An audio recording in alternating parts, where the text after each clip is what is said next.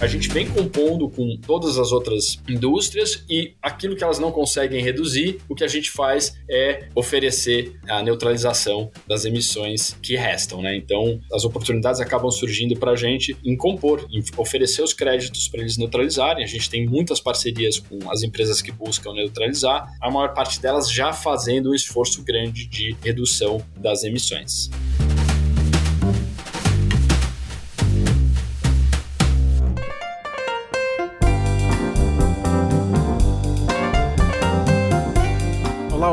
Está começando mais uma edição do Canary Cast. Eu sou Bruno Capelas, Head de Comunicação do Canary, e a gente está aqui hoje com o último Canary Cast 2021. Mas calma, fica tranquilo que ano que vem a gente já está de volta. Vamos fazer aqui as introduções. Quem está comigo hoje aqui na bancada é a Isabel Galera, sócia do Canary, mais uma vez. Tudo bom, Bel? Oi, Capelas, tudo ótimo. Tô super feliz de encerrar o ano aí com duas pessoas super especiais que acabaram de voltar da Escócia, da COP26, a Jana e o Bom demais. A Bel já adiantou aqui, mas a gente está aqui hoje com a Janaína Dalan e Luciano Correia da Fonseca, os dois são cofundadores e co-CEOs da Carbonext, que atua no mercado de carbono brasileiro, combatendo o desmatamento via desenvolvimento de mais de um milhão de hectares em projetos RED Plus na Amazônia. A Janaína é engenheira florestal e atua com o mercado de carbono desde 2001 e atualmente, além da Carbonext, também é membro da Convenção Quadro das Nações Unidas sobre a Mudança no Clima. Achei bem importante. Tudo bom, Jana? Tudo bom, e você, Capelas, Bel? Prazer estar aqui com vocês. Eu sempre admiro o Canary Cast, escuto bastante, então é realmente um prazer enorme estar aqui com vocês. Show de bola. O Luciano é economista, trabalhou durante anos com investimentos e foi um dos diretores da área de Private Equity do Pátria até sair para virar sócio da Carbonext. E aí, Luciano, tudo bem? Tudo bem, Capelas, Bel. Também é um prazer enorme estar aqui. Também sou um ouvinte ávido aí do Canary Cast. É um prazer mesmo estar aqui com vocês. Show de bola. Janaína, vamos começar. Acho que queria que você me contasse um pouco de uma pergunta que vai misturar a tua história e a história da Carbonext. Você está nesse mercado há bastante tempo, desde antes do protocolo de Kyoto, e acho que desde então a gente vem se preocupando cada vez mais. O senso de urgência global está acelerando em torno das mudanças climáticas e do Acordo de Paris. Acho que a jornada da Carbonext reflete um pouco desse contexto. Eu queria que você contasse um pouco da história da empresa e de como as coisas mudaram nos últimos anos, por favor. A história ela começou em 2010 2010 que a Carbonest foi fundada. Eu, como você já mencionou, trabalho nesse mercado desde 2001, então antes do protocolo de Kyoto, a gente já mapeava Brasil sobre projetos de crédito de carbono, potenciais, como ia acontecer, quais seriam as regras, enfim. Então, em 2010, depois de trabalhar em outras empresas multinacionais, empresas globais, projetos de carbono no mundo todo, em vários países, eu resolvi fundar a Carbonext para focar mais em nature-based solutions, que a gente chama, né? Que eram projetos florestais. Era realmente dedicar o meu tempo e o tempo da empresa em preservar a floresta amazônica, em achar soluções que preservassem a floresta e a gente conseguisse reverter o desmatamento que acontece por lá. O bioma amazônico é um dos biomas que tem uma grande relevância no mundo ele faz parte né, das, das, florestas tropicais, tem essa função regulatória, né? Então, principalmente no nosso país, ele regula os rios voadores que trazem chuva para o centro-oeste, tem a produção de alimentos, então a função de biodiversidade é bem importante na floresta amazônica. Então, foi aí que, que eu tive né, a vontade de me dedicar mais a esse tema em específico. Fundei a Carbonest em 2010. Não foi uma época fácil, porque tinha sido logo depois da crise financeira de 2008, 2009. O mercado de carbono tinha sido derrubado, ele praticamente ficou inexistente. E então não era fácil convencer proprietários de terra que preservassem área ao invés de colocar gado, que é a prática comum na Amazônia, e que eles fossem ganhar crédito de carbono, né? E falar, poxa, não preciso desmatar, ganho crédito de carbono e consigo né, monetizar a minha área. E como o mercado estava muito ruim, era muito difícil convencer. Mas eu convenci alguns malucos e falei, não, isso vai dar certo, confia, é uma coisa boa. Não foram muitos, a gente tinha só dois projetos no começo. Ficamos trabalhando nisso bastante, era um grupo bem reduzido de, de pessoas. Não era grande, porque nem tinha como ser, não tinha mercado né, para comprar tudo isso mas a gente foi nessa luta tentando desenvolver o que conseguia. E aí, depois, em 2019, eu, o Luciano, meu irmão, então a gente juntou nossas trilhas né, de carreiras no momento da pandemia, que a gente ficou meio que isolado com a família numa casa, e ele começou a acompanhar bem mais de perto, né, já acompanha há muitos anos, mas mais de perto ainda do trabalho, e viu que o mercado estava reagindo. Então, esse, esse tema ESG começou a ficar muito forte nas empresas, então todo mundo procurando crédito, procurando o que fazer, como atuar, e aí que a gente resolveu juntar forças e a gente chama de Carbonest 2.0, né? Depois desse momento que realmente a gente tomou um impulso muito maior aqui e agora a gente já tem mais de, de 30 projetos, mais de 2 milhões de hectares na Amazônia de preservação e aí realmente agora a gente está no crescimento bem acelerado mesmo. Legal demais, tem muita coisa para a gente perguntar, mas antes acho que eu quero que o Luciano conte o lado dele na história, aquela coisa bem de filme.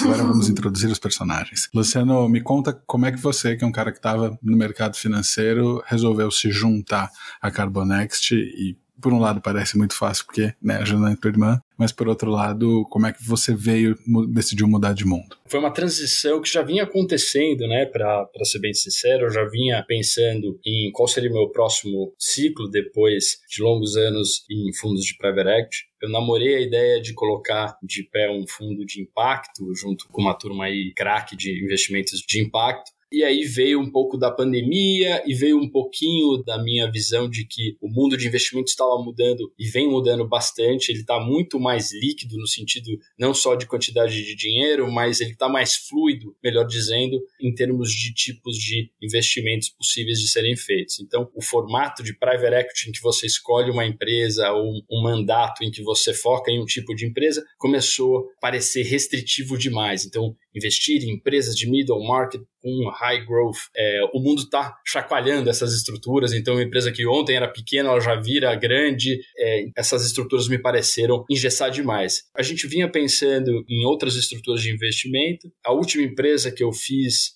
foi a Supplier, que era uma fintech, e eu vim me aproximando do mundo de fintechs. Fiz algumas, algumas fintechs e vim gostando dessa brincadeira de estar próximo de startups. E aí, como a Jana contou, veio a pandemia, a gente juntou as famílias, ficou quarentenado juntos no interior, e nesse momento de transição, de, de sair do mundo de private equity e vir para uma coisa mais early stage, a Carbonex acabou ganhando bastante tração e aí foi quase que natural. Eu já estava com um time e olhando algumas coisas, a Carbonex foi uma das empresas que a gente começou a olhar e ela, ela ganhou aí todo esse, esse porte e aí a gente pulou todo mundo para dentro do projeto e aí o resto é a história da Carbonex que a gente pode contar com mais detalhe. Boa, super legal. Que bom que vocês estão juntos nessa empreitada e que o Canary entrou com vocês recentemente também. Então, super legal fazer parte dessa história. Gente, vamos dar um, um step back aqui. Eu queria falar um pouquinho de mercado. E o mercado de crédito de carbono ainda está engatinhando, né? Não é todo mundo que entende como funciona. Hoje a gente tem dois mercados, um voluntário e um regulado. Esse último, por definição, depende de governo, né? De agentes regulatórios e pode ser diferente de país para país ou de região para região. Eu queria que vocês, talvez você, Jana, que está nesse mercado há mais tempo, nos desse um overview de como funciona ambos os mercados, né, o mercado regulado e o voluntário, e como que a Carbonext se encaixa nele, no caso no, voluntário aqui no Brasil, como que vocês operam nesse mercado, por favor. Bel, essa é uma, uma pergunta que eu acho bem pertinente, porque causa bastante confusão às vezes mesmo, né, nesses dois mercados que a gente tem. O, o mercado regulado, como você falou, né, pelo nome mesmo, a gente vê que ele precisa de regulação, tem uma, uma parte burocrática muito maior. Quando a gente tinha o protocolo de Kyoto, a gente tinha essa divisão também, mercado regulado, mercado voluntário. O mercado regulado, ele funciona com metas, então os países têm metas de redução. Hoje agora a gente já tem também, depois da COP26, as metas, né, as ambições climáticas de cada país e um tempo para que eles consigam fazer suas regulações internas e ter os seus regulamentos. É, enfim, o Brasil vai ter que fazer isso também, já está vendo como vai endereçar isso. Então é bem isso. Tem um mercado aqui que tem as regras, você tem uma ambição climática, você tem uma meta para bater. Então, por exemplo, no Brasil, a gente tem uma meta de, vamos supor, 43% de redução de emissões de gases de efeito estufa. Essa meta é trazida para a vida real, né? A gente pega o inventário nacional de emissões, enxerga os setores mais emissores de gases de efeito estufa e você atribui metas internas. Então você fala, puxa, você, setor siderúrgico, tem uma meta de X é, toneladas de, de CO2 por ano. A sua meta é ficar em X menos 10, por exemplo. Essa meta de país, ela é trazida aqui para o plano real, ela é dividida entre os setores e cada setor tem que bater sua meta. que a gente chamava de allowances. Ele tem essas permissões e ele precisa cumprir essa redução. Se ele conseguir cumprir e ainda diminuir além do que ele foi requerido, ele consegue vender o seu excedente no mercado. Se ele excedeu e não conseguiu bater a meta, ele vai ter que comprar no mercado. Então, esse é o mercado regular. O mercado voluntário, ele é voluntário, a gente não precisa passar por essas regras todas, né? não precisa passar por governo, enfim, toda a burocracia governamental. E as empresas fazem as suas, as suas metas internas. Então, elas geralmente fazem um plano de redução de emissões para cooperar com o combate às mudanças climáticas, vai reduzindo o que ela consegue nesse plano e ela vai compensando as emissões que ela não consegue reduzir. Canaries, ela, ela carbono zero, por exemplo, carbono neutro, ela reduz o que ela pode, o residual ela vai lá e compensa ajudando esses projetos que a gente faz, por exemplo, que estão lá combatendo o desmatamento na Amazônia, diminuindo o desmatamento e evitando essas emissões também. Então, é mais ou menos um casamento entre esses projetos e quem quer compensar suas emissões voluntariamente, é uma forma voluntária. Depois a gente pode até entrar nos detalhes de como esses dois mercados eles se correlacionam. Existe agora, né, depois da, da COP26, o artigo 6 foi né, finalmente regulamentado e vai ter o, livro de regras, etc. E existe um mecanismo dentro desse mercado que, se você quiser, você pode usar o seu crédito do mercado voluntário e abater das emissões nacionais. Você pode fazer essa regulação também aqui desse lado, enfim, e ajudar também na meta climática. Mas aí é voluntariamente, tá? Existem conversas de como isso vai ser feito, ainda é muito recente, a gente está com várias ideias de como ajudar, inclusive, a implementar o artigo 6 no governo brasileiro. Não sei se ficou claro. Ficou claro, sim. Acho que a gente ainda tem uma, um caminho longo pela frente para, de fato, definir não só regras regulatórias, mas também os jogos possíveis no mercado voluntário, né? Mas, independente de qualquer coisa, a gente precisa do crédito de carbono, que é, enfim, o, o propósito aí da Carbonext. Hoje vocês ajudam a gerar crédito de carbono através de projetos de Red+, que são projetos de floresta, e estão começando o Blue Carbon, que são projetos de mangue, né? Conta pra gente, Jana, como funcionam esses projetos e como que vocês, lá na ponta, conseguem fechar um contrato com produtores ou fazendeiros ou comunidades rurais, por exemplo, e depois vocês saem com créditos que colocam a venda no mercado. Conta um pouco de como essa cadeia funciona. O nosso processo ele, ele é bem simples no final, né? A gente tem uma uma, uma, equipe de captação. Então, essa equipe vai para campo, a gente tem um mapa da Amazônia com toda a localização ali de, das áreas sob ameaça de desmatamento. Então, com esse mapa na mão, a nossa equipe de captação, ela vai para campo, ela estabelece as conexões nessas cidades. Enfim, tem sempre uma pessoa local que entende bastante do que acontece ali na realidade deles, o histórico da cidade, o histórico das terras, para evitar também de fazer projeto em terra grilada. Isso é uma das grandes preocupações que a gente tem. Então, a gente só faz projeto em área que seja totalmente legalizada tem um título de origem. Nossa parte de, do diligence, logo depois que essa equipe de captação identificou uma área, é, conversou com o proprietário, explicou o que é o projeto.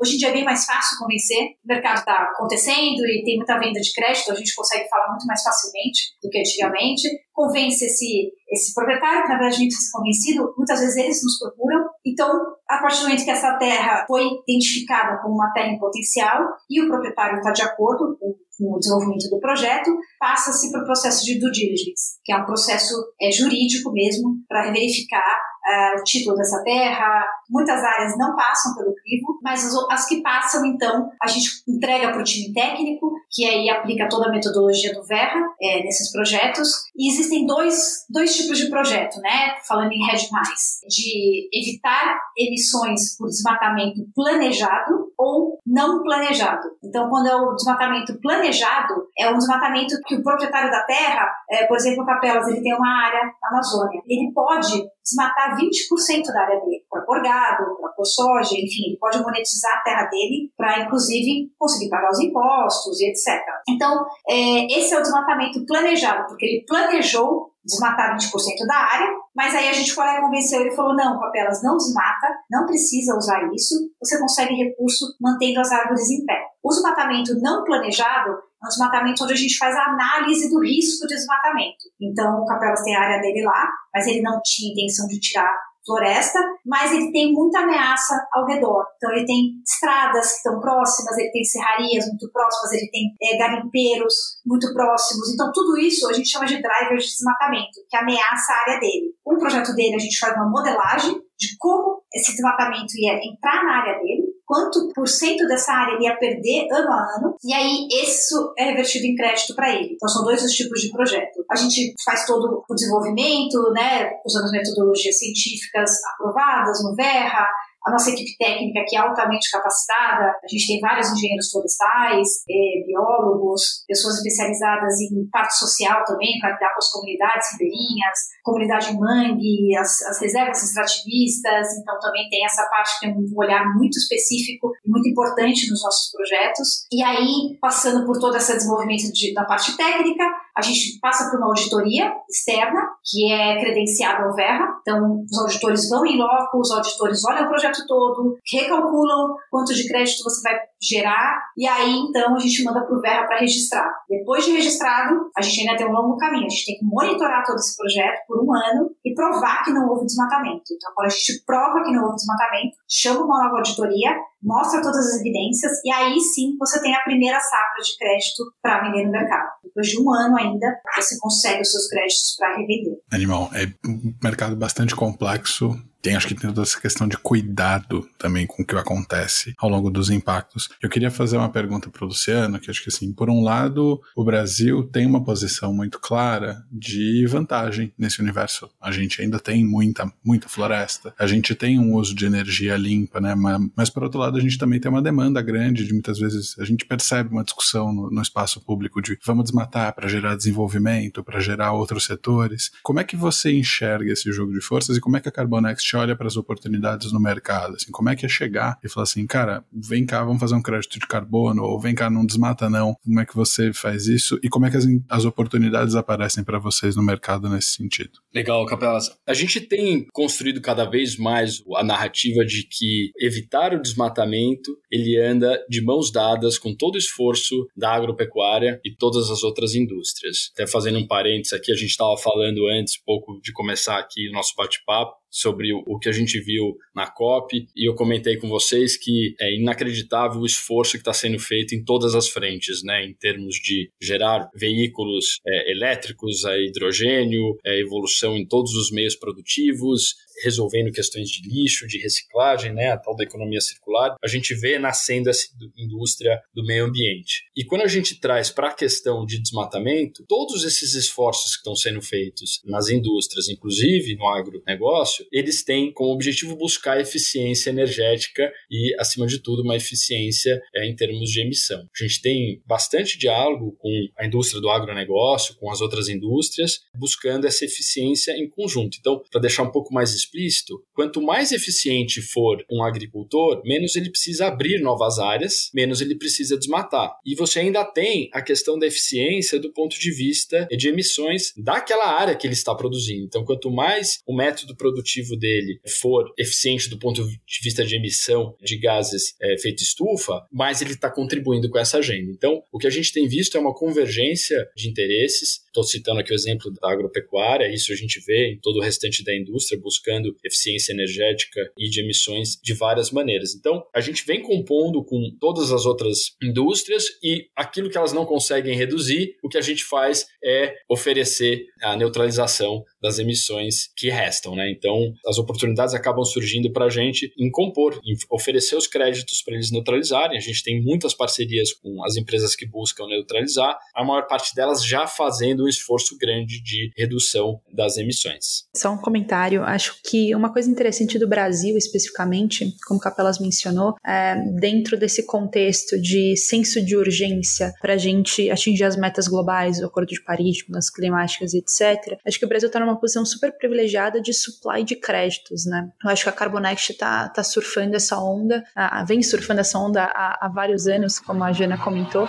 Eu só adicionaria esse ponto da gente estar tá mega privilegiado de, de fato, ser proprietário do supply de carbono. Em algum momento a demanda vai virar e virar muito rápido, né? É um pilar super interessante de privilégio do Brasil e da Carbonext também. Obrigado por levantar essa bola, porque esse é um ponto super importante mesmo. A Carbonext vinha surfando uma marolinha, vamos chamar assim, né? Porque o mercado vinha, mas não vinha, e aí agora ele veio e veio com tudo. Só para dar uma dimensionar, a gente não tem créditos para vender, a gente tem lá um pouquinho que a gente tem, depois a gente pode falar dos produtos que a gente tem, tem alguns produtos que são de assinatura, então a gente tem compromissos de neutralizando algumas empresas mensalmente, até indivíduos, então a gente tem nosso estoque para atender esses clientes perenes, mas em estoque para grandes transações a gente não tem, estamos colhendo as safras agora de dezembro e janeiro, e a gente volta ao mercado, mas volta mais ou menos, porque também já está tudo mais ou comprometido. Eu estou contando isso para falar que o mercado está super demandado, e aí quando você olha do ponto de vista de oferta, é fascinante de ver essa potência que o Brasil pode vir a ser no mercado de crédito de carbono. Assim, super grandes números, né? Como a Jana disse, a gente montou um mapa completo da Amazônia. Vale a pena quem quiser visitar lá no nosso escritório. A gente tem uma sala de observação da Amazônia que acompanha tudo em tempo real. É muito bacana. E a gente tem assim um mapa de tudo que está acontecendo. E quando você olha para a Amazônia em termos de risco de desmatamento e você sobrepõe com a Amazônia política, vamos dizer assim, do, da natureza das propriedades, o perfil é o seguinte: você tem 420 milhões de hectares é a Amazônia brasileira e ela é mais ou menos dividida em quatro partes iguais. Então você tem um quarto de terras indígenas, um quarto de terras públicas, que são títulos do governo, o governo do estado do Pará, do Amazonas, governo federal, que tem lá na matrícula algum governo por trás, um quarto de terras privadas e um quarto de terras devolutas, que são terras que não têm títulos. A gente, Carbonex, de qualquer outro desenvolvedor de crédito de carbono, não pode fazer em terras devolutas. As suas terras, como a Jânia bem explicou, você precisa ter um título e precisa ter um título válido para fazer um projeto, senão ele não passa nas certificadoras. Já sobram três quartos ali para a gente fazer de título. Essa aqui é uma agenda importante, hein? A gente regularizar a documentação dessa área. Quando você olha para esses três quartos, você está falando ali de mais ou menos 300 milhões de hectares da Amazônia. Você sobrepõe a isso as áreas em risco de desmatamento, você tem mais ou menos metade dessas áreas é, sob risco de desmatamento. Você tem 150 milhões de hectares sob risco de desmatamento. É um monte de número, mas para chegar no potencial. 150 milhões, a gente tem uma regra de bolso que a gente gera mais ou menos 3 créditos por hectare. A Jana explicou também a linha de base, que é o risco de desmatamento daquela região, é o que define o quanto aquela área vai gerar de créditos por hectare, então uma área com muita pressão de desmatamento vai gerar mais, mas as que têm menos vão gerar um pouco menos, na média elas geram 3 é a nossa referência, tá? Ela é um pouquinho conservadora, mas vamos usar esse número. 150 milhões com 3 créditos por hectare, a gente está falando um potencial de gerar 450 milhões de créditos por ano. Isso é anual. 450 milhões, os, os preços durante a COP passaram os, os 10 dólares para o mercado voluntário, tá? A gente começou o ano vendendo crédito a 2, 3 dólares. Quando tinha venda, né, Jana, era, era uma venda mais brigada.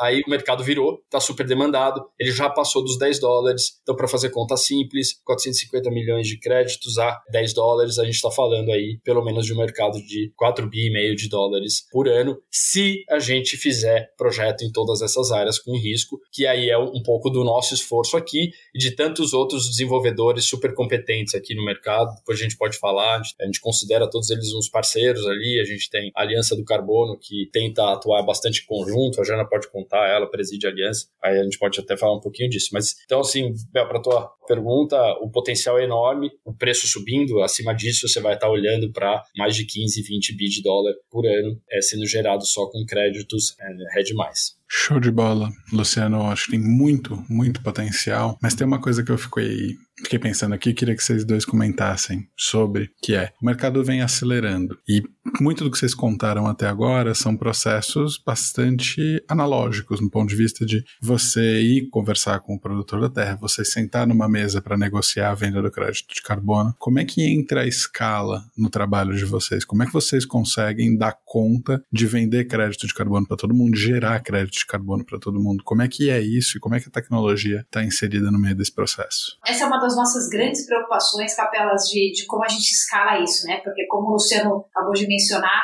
é, a gente tem muito potencial, muitos projetos para serem desenvolvidos, então a gente precisa de muito braço, né? Se for fazer tudo analogicamente, aqui a gente precisa de um time gigantesco aqui de pessoas para fazer tudo isso andar. Então, o que a gente tem feito, né? A gente está automatizando essa parte de, de, projeto, quanto a gente pode, né? Ele, que ele saia meio automatizado, pegue essas características de cada área, de linha de base, drivers de desmatamento específicos ficam em algumas seções do PD, né, que a gente chama, que é o projeto, e o resto que a gente conseguir, a gente automatiza ele para a gente ganhar mais velocidade, em vez do projeto demorar quatro meses para fazer, demorar um ou dois, por exemplo. A gente tem algumas conversas também com o Verra, que é o órgão de registro aqui, de fazer alguns grupos de trabalho também, para tentar acelerar isso e automatizar também, para quando a gente manda para eles, já está num processo muito mais acelerado, muito mais digitalizado do que é hoje em dia. É, isso é um outro passo que a gente já está em conversas com eles. Ah, aí na parte de, de vendas, a gente tem uma plataforma digital para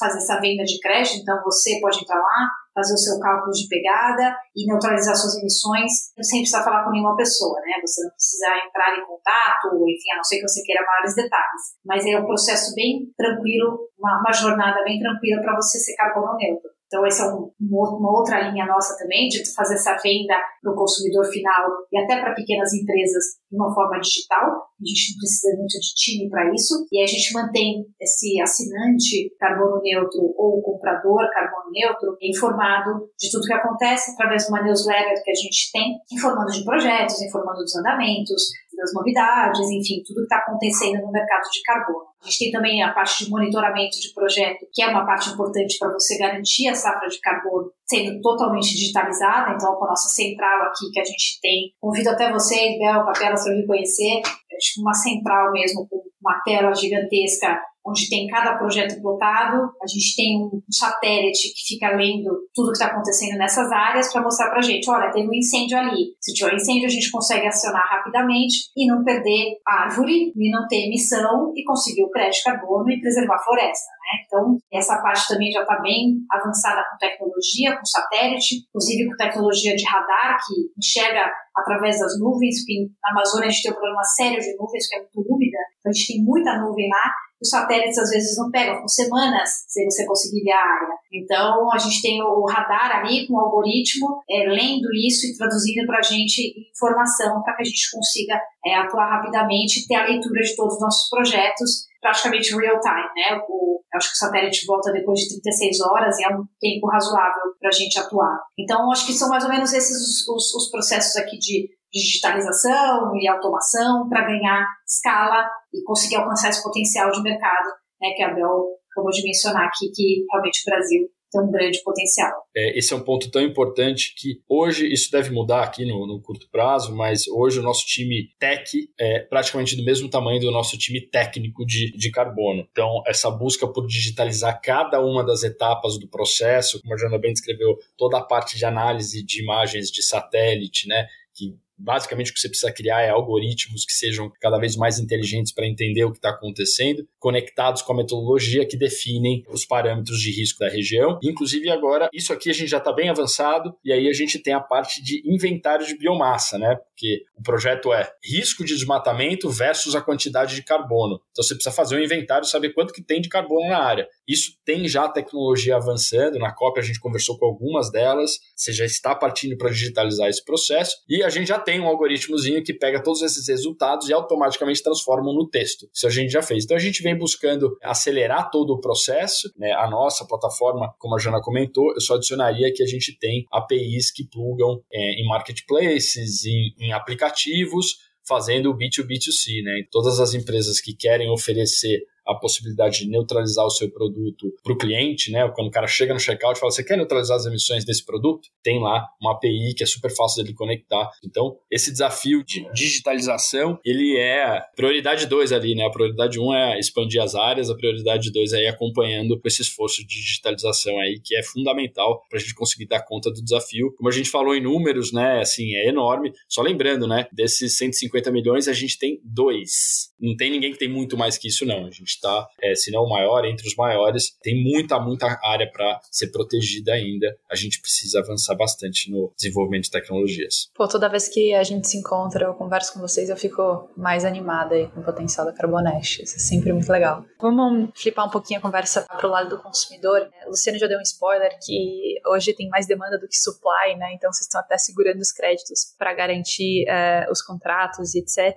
A gente rodou, o Atlântico, na verdade, rodou uma pesquisa algum tempo atrás, no report anual de transformação digital que eles soltam. E apareceu que a grande maioria da população global está disposta a pagar um premium de até 35% do preço para garantir selo de sustentabilidade nos produtos. Isso é um flip de mindset né, da população, da sociedade, dizendo que, pô, isso é relevante. No Brasil, esse premium ele é 10%, mas mesmo assim é um prêmio. Então, os brasileiros também estão dispostos a pagar mais por produtos com selo de sustentável. Isso indica uma tendência de potencial mercado consumidor para crédito de carbono também, para todos nós aqui termos uma pegada de carbono neutra. Né? Então, isso é super legal em termos de tendência consumidora para Carbonext também, e obviamente para o planeta. Eu queria entender com vocês como que vocês produtizam os créditos hoje da Carbonext. Eu, eu sei que vocês têm contratos recorrentes com grandes empresas, eh, já estão testando de alguma forma, até muito tímida, eh, o mercado direto ao consumidor, fecharam parcerias com grandes empresas, tipo a Uber, por exemplo,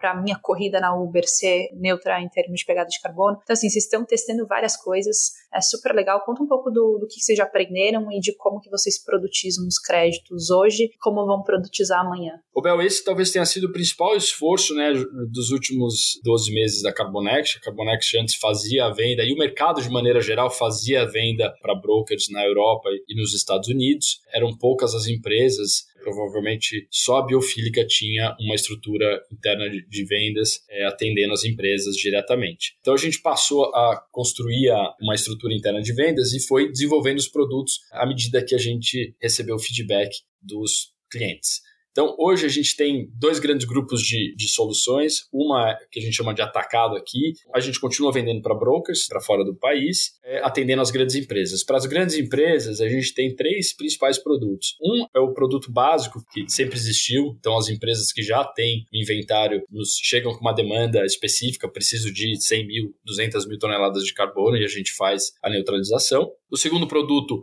é um, o que a gente, por falta de melhor nome, chamou de build to suit, que a gente faz uma parceria com a empresa, combina um contrato longo de fornecimento de, de crédito de carbono, então são contratos de 5 a 10 anos, que tentam se espelhar aí na, nos contratos do mercado de energia, então é um contrato de take or pay, em que combina-se um volume que vai ser fornecido para aquela empresa e ela é obrigada a comprar em determinadas condições aí de mercado. E por fim, a gente tem as parcerias, como você citou, com Uber, tem empresas aí locadoras de carro, várias empresas de varejo digital que fazem essa parceria B2B2C, em que elas passam a oferecer para o cliente na ponta. Como você disse, a gente já passou um pouquinho por isso. Então, esses são os produtos que a gente chama de atacado aqui. No varejo, a gente vai para a nossa plataforma digital, que qualquer um que entrar lá, carbonext.com.br, vai achar um botãozinho lá, quero ser carbono neutro, e aí você tem duas opções. Se você for uma empresa pequena, e a gente recebeu isso muito de amigos falando, pô, eu tenho um escritório de advocacia, queria ser carbono neutro, quero contribuir e tal, não dá para a gente parar o time ir lá vender três créditos de carbono. Até dá, mas é ineficiente do ponto de vista é, da empresa. O que a gente fez foi criar uma plataforma de autoneutralização. Então é um produto que é, ele democratiza um pouco o acesso a essa história de ser carbono neutro. Você entra no site, tem uma jornadinha de responder por volta de 10 perguntas, em que você faz o seu inventário autodeclarado de qual é a sua pegada de carbono. Então você vai responder lá o quanto você usa carro, quanto você usa avião, quanto você usa transporte público, quanto você gera de lixo. São perguntas que extraem um pouco aí o seu perfil de emissão te dá a sua pegada aproximada de carbono e você tem a opção de assinar mensalmente o produto carbono neutro. Então você passa a ser carbono neutro, neutralizando todas as suas emissões, neutralizando a sua vida. Seja você um escritório, uma pequena empresa, o filtro que a gente coloca ali são 50 funcionários e a gente tira alguns setores, né? Se você está no setor de transporte, indústria pesada e tal, você vai naturalmente cair para o nosso time de atacado. Se você for uma coisa mais serviço, escritório, você cai para essa plataforma plataforma, responde essas perguntinhas e passa a ser carbono neutro, que a gente chama em tempo integral. Todo mês você está neutralizando, é, fazendo a sua parte. E por ser carbono neutro, você acessa uma plataforma com vários benefícios. Nosso time de marketing lá bolou, né? Olha, um cidadão carbono neutro deveria ser um, um cidadão com muitos benefícios e a gente criou um pouquinho esse mindset. Tem lá uma plataforma de descontos que normalmente são as empresas que já são carbono neutro oferecem para as empresas e pessoas carbono neutro. Então, em linhas gerais, são esses os produtos e as formas que a gente tem de neutralizar as emissões. Muito bom, Luciano. Bem animado com, com esses produtos. Eu acho que vou ter que entrar lá no site para ver quanto é minha assinatura. Vamos ver se cabe. Mas o que eu queria perguntar para vocês, para a gente já ir chegando no final do papo, e acho que quando a gente fala de meio ambiente sempre tem essa questão, acho que a gente até estava falando disso antes de começar o papo. Vocês acabaram de voltar da COP, e a gente está vivendo no Brasil, acho que é um momento muito delicado, a gente, o que a gente viveu nos últimos anos no que diz respeito à questão ambiental. Vivendo o que vocês estão vivendo, vocês estão otimistas com o futuro? Tem ponto de retorno? Dá para a gente olhar e falar assim, ainda tem salvação? Como é que vocês olham o futuro?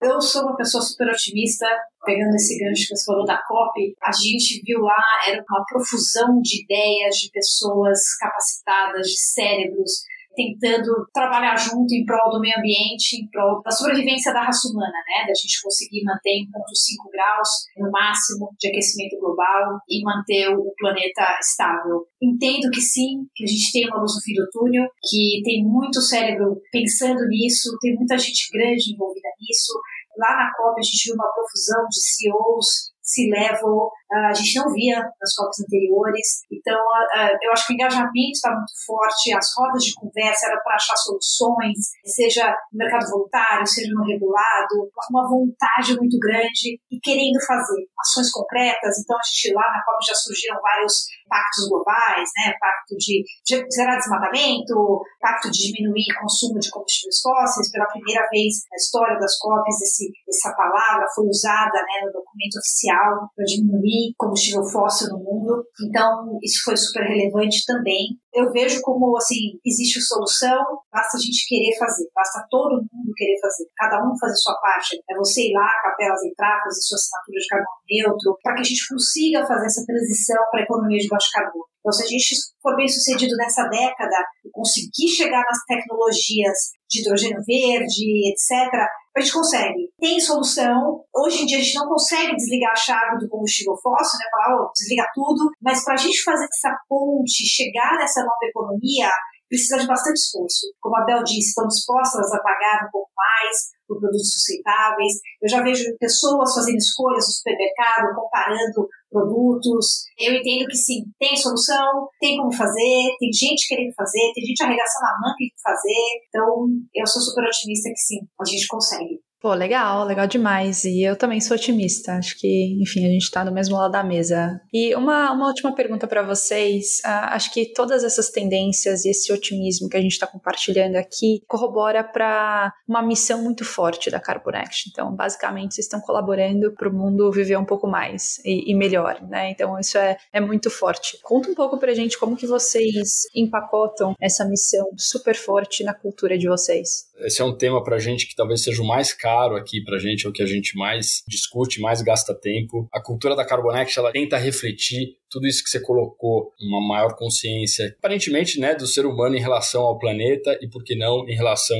uns aos outros. Nessa linha, a cultura da Carbonext tenta trazer esse respeito aqui um pelo outro. Isso já era da Jana quando eu me juntei, ela sempre falava, a Carbonext é uma empresa de gente feliz. A gente pergunta isso com frequência para os colaboradores, você está feliz? Se não está feliz, tem que buscar alguma maneira de estar tá alinhado com tudo que está fazendo e sentindo que as coisas estão tão fluindo. Então, esse primeiro ponto para a gente é absolutamente fundamental. E aí a gente acaba dividindo isso em três grandes pilares, né? A gente acabou construindo uma cultura que é absolutamente descentralizadora. A gente não acredita em decisões top-down e como a empresa ela é espalhada pelo Brasil inteiro, a gente tem projetos ali no norte inteiro. A gente precisa contar com o entendimento do time que está em campo para tomar as decisões. Então, somos descentralizadores contumazes. A gente basicamente exige que a decisão venha de baixo para cima. Nos vemos apenas realmente como facilitadores e tentamos atrapalhar o mínimo possível o time que está lá fazendo a coisa acontecer. E por fim, a gente tem aqui um, um, um, último pilar, que é a gente busca ter aí uma, uma distribuição justa de resultados. Tem até um projeto de lei sendo discutido é, em São Francisco que busca achatar a diferença salarial que traz para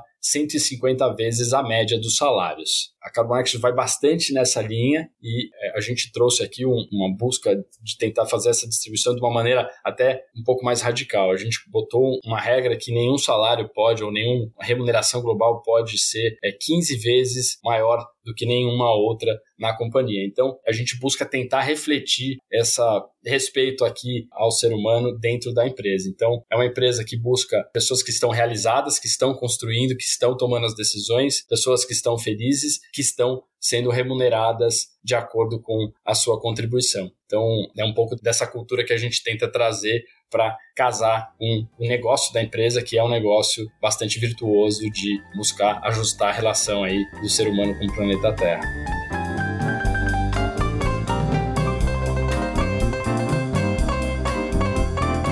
Gente está chegando no final do Canarycast e a gente sempre acaba o programa com uma pergunta mais descontraída e acho que eu não poderia deixar de aproveitar o fato que vocês são irmãos né? Vocês são cofundadores, co-CEOs e irmãos. Mas a pergunta é: como é que era a regra para dividir o pedaço de bolo na hora da sobremesa na família? Ah, isso é fácil, Capela. Como é que era a negociação entre vocês? E como é que isso escala para Carbonext? Essa aí, eu tenho certeza que se eu e a Jana respondêssemos separadamente, a resposta ia ser a mesma. Né? A regra era muito simples: um corta, outro escolhe, né, Capela?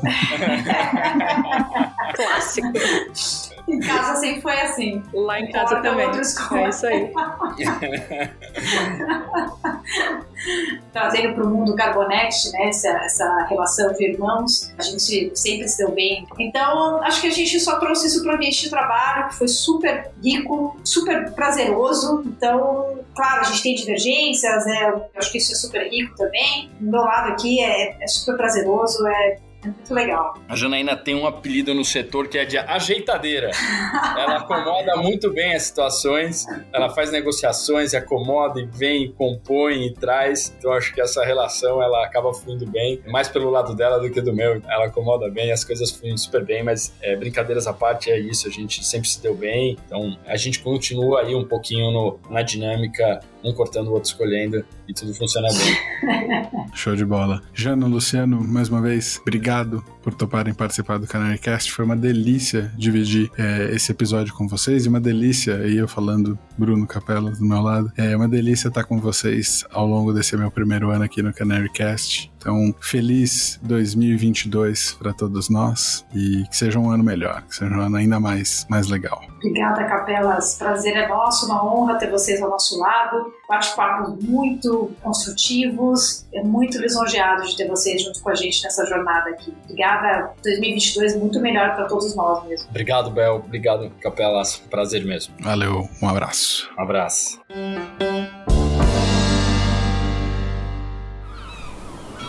Este podcast foi editado pela Maremoto.